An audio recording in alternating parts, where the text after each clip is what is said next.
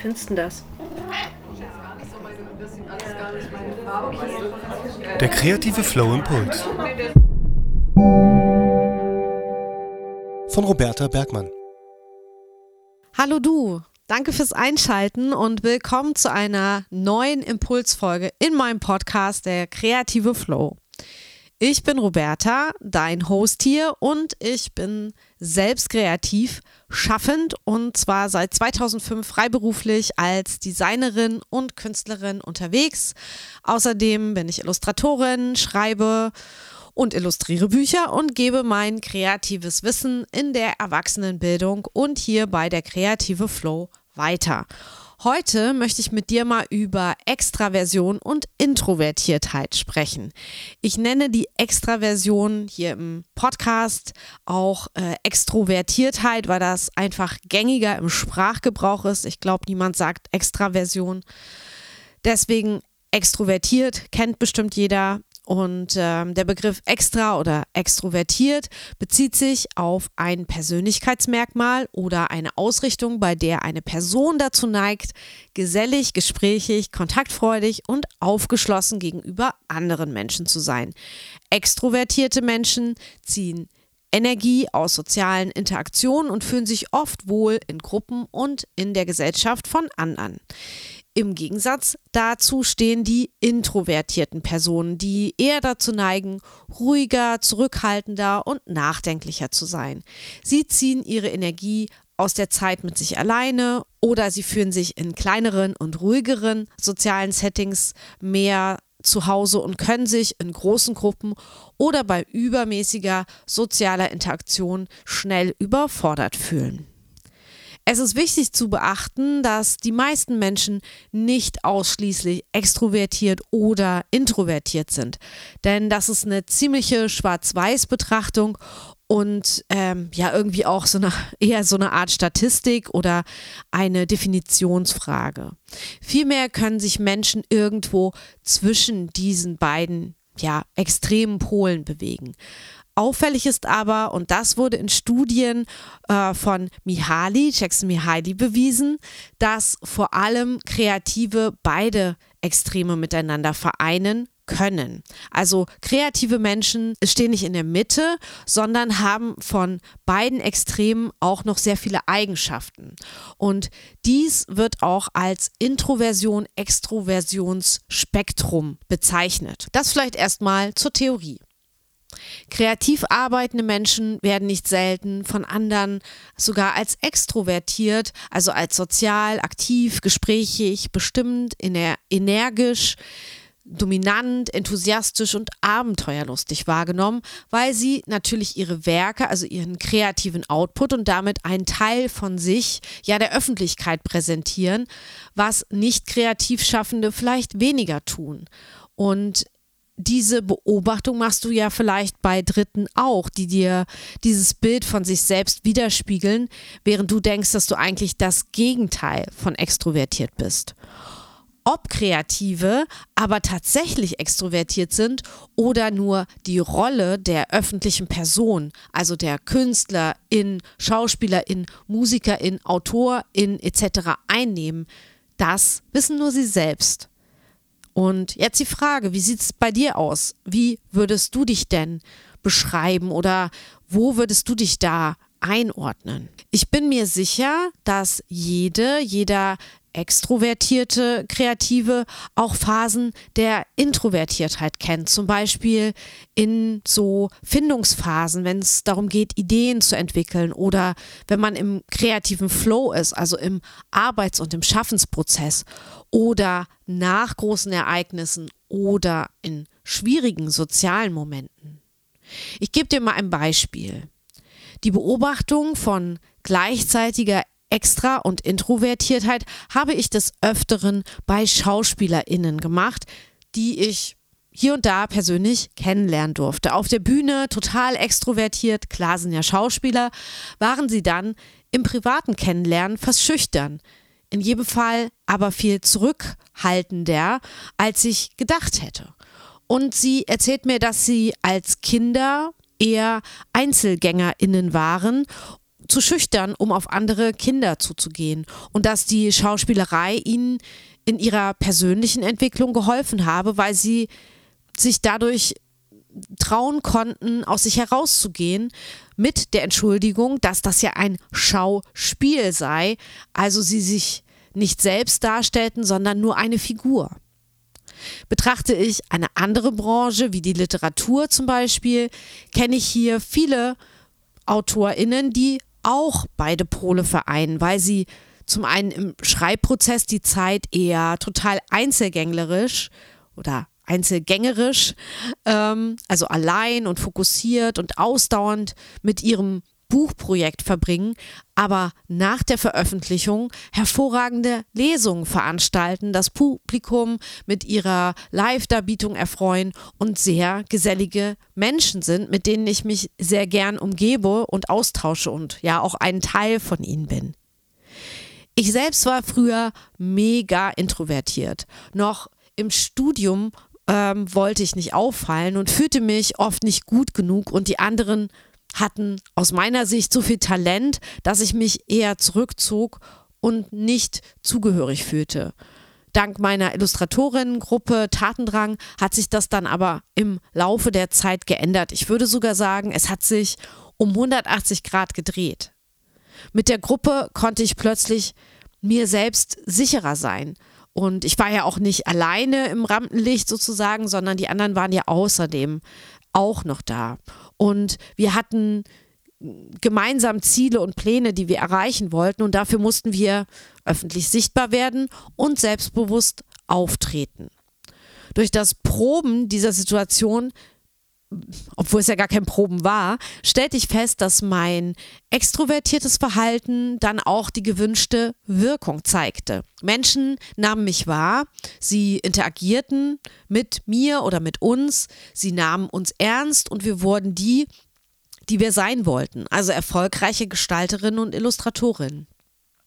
Damit wuchs auch das Selbstbewusstsein und der Schlüssel zur Extrovertiertheit war irgendwie gefunden und er war ja auch irgendwie Mittel zum Zweck. Heute bin ich eher selten introvertiert, aber es kommt doch immer wieder auch vor. Meistens in Situationen, in denen ich irgendwie neu bin und mich dementsprechend auch unsicher fühle.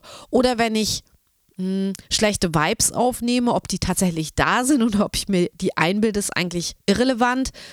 Ähm, und mich dann in meinem Umfeld nicht wohlwollend aufgenommen fühle, sondern mir eher Unverständnis und Misstrauen entgegenschlägt.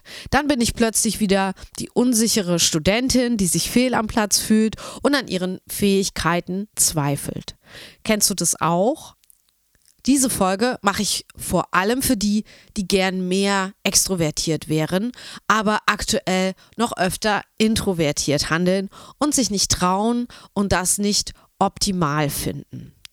Fühlst du dich da angesprochen, dann möchte ich dir sagen, es ist total okay erstmal, wie du bist. Es ist auch gut, vorsichtig zu sein, um zum Beispiel nicht verletzt zu werden. Und der Vorteil am Introvertiertsein ist außerdem, du kannst dich total gut selbst einschätzen. Du kennst dich selbst total gut. Du weißt, was du magst und was nicht und wovor du Respekt hast.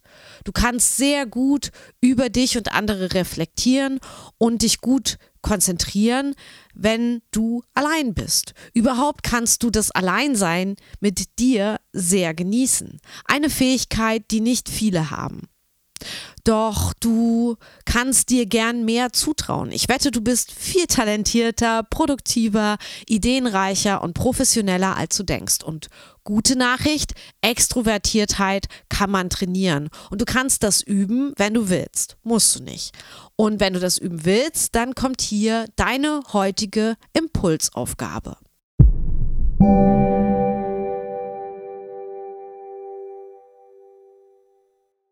Beobachte dich mal von außen, so als wärst du ein externer Beobachter oder eine externe Beobachterin deiner selbst.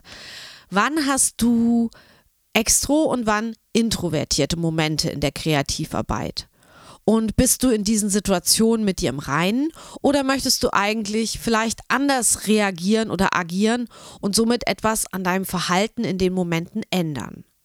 Wenn du gern mehr extrovertiert reagieren würdest, dann kannst du das vor solchen Situationen nämlich üben. Du kannst das alleine zu Hause vor dem Spiegel oder mit einer Kamera üben. Ich zum Beispiel übe alle meine Vorträge und Workshops vorher zu Hause trocken, in Anführungsstrichen, indem ich laut spreche und mir die Situation vorstelle, als wäre die Veranstaltung jetzt gerade. Und ja, die ersten Mal ist das immer total holprig und ich setze fünfmal an, bevor der Satz so rauskommt, wie ich ihn sagen will. Aber dadurch übe ich ja mein Verhalten und das kannst du auch. Eine weitere Möglichkeit ist auch hier ein Sparingspartner oder eine Sparingspartnerin, also eine Person deines Vertrauens mit ins Boot zu holen. Mit ihr übst du die Situation, bei der du zukünftig extrovertiert auftreten möchtest. Sie kann dir direkt Feedback geben und sie kann dir helfen. Ähm, sie kann dir Tipps geben, dein Spiegel sein, dein Probepublikum, dein Probekunde, deine Probekundin. Stell dir zum Beispiel eine Vertragsverhandlung vor. Brr. Eine Sache, die ich an meinem Job wirklich nicht mag. Vertragsverhandlungen finde ich richtig scheiße, aber genau hier musst du und ich selbstsicherer und extrovertiert wirken, um nämlich einen guten Deal einzutüten. Vor allem, weil AuftraggeberInnen da meist viel mehr Erfahrung haben als du und ich und äh, dich dadurch und mich auch dadurch besser lesen können und mich und dich bei erkennbaren Schwächen auch recht schnell mit einer ausgefuchsten Verhandlungsstrategie einwickeln können. Aber stell dir jetzt mal dieselbe Situation vor, du bist vorbereitet und trittst bei den Verhandlungen extrovertiert auf, hast zum Beispiel eine klare Forderung und auf jedes Das geht nicht Argument der Verhandlungspartei ein griffiges Gegenargument nach dem Motto, das sehe ich etwas anders, wir können stattdessen. Du könntest auch ein Kommunikationstraining oder einen Workshop besuchen, um deine sozialen Fähigkeiten und dein Verhandlungsgeschick zu verbessern. Arbeite an deinem Selbstvertrauen, an deiner Sel Selbstakzeptanz und deinem Selbstwertgefühl. Wenn du selbstbewusster bist, fällt es dir leichter, dich in sozialen Situationen zu engagieren. Und du musst nicht sofort eine extrovertierte Person werden. Beginne einfach mit kleinen Schritten, indem du dich äh, in weniger einschüchternden sozialen Situationen übst. Gehe zum Beispiel mal zu einer Netzwerkveranstaltung, vor der du dich bisher gescheut hast. Und achte weiterhin darauf, genügend Zeit für dich selbst zu haben, um deine Energie wieder aufzuladen. Introvertierte brauchen nämlich oft mehr Zeit allein um sich wohlzufühlen und entspannt zu sein. Also prüf doch einfach mal in den nächsten Wochen, wann bist du deiner Meinung nach introvertiert, wann zu introvertiert und übe dich dann, dies mit oder ohne Hilfe zu verbessern. Ich möchte an dieser Stelle noch einmal betonen, dass Introversion kein negativer Aspekt der Persönlichkeit ist, sondern einfach eine andere Art und Weise, wie kreative, ja auch feinfühlige Menschen wie du Energie tanken und soziale Interaktion erleben. Introvertiert zu sein, ist wie gesagt völlig normal und diese Persönlichkeitsausprägung sollte auch von jedem so akzeptiert werden, inklusive dir selbst. Wenn du aber gern extrovertierter sein möchtest, dann gibt es Möglichkeiten, wie du deine sozialen Fähigkeiten verbessern und dich in sozialen Situationen wohler fühlen kannst. Und als letzten weise Spruch von mir vielleicht noch, das Ideal wäre, sich in sozialen Situationen so zu verhalten, wie es am besten zu deiner Persönlichkeit und dir passt, anstatt dich zu zwingen, jemand zu sein, der du nicht bist. Also hör da genau auf dich und was sich gut anfühlt.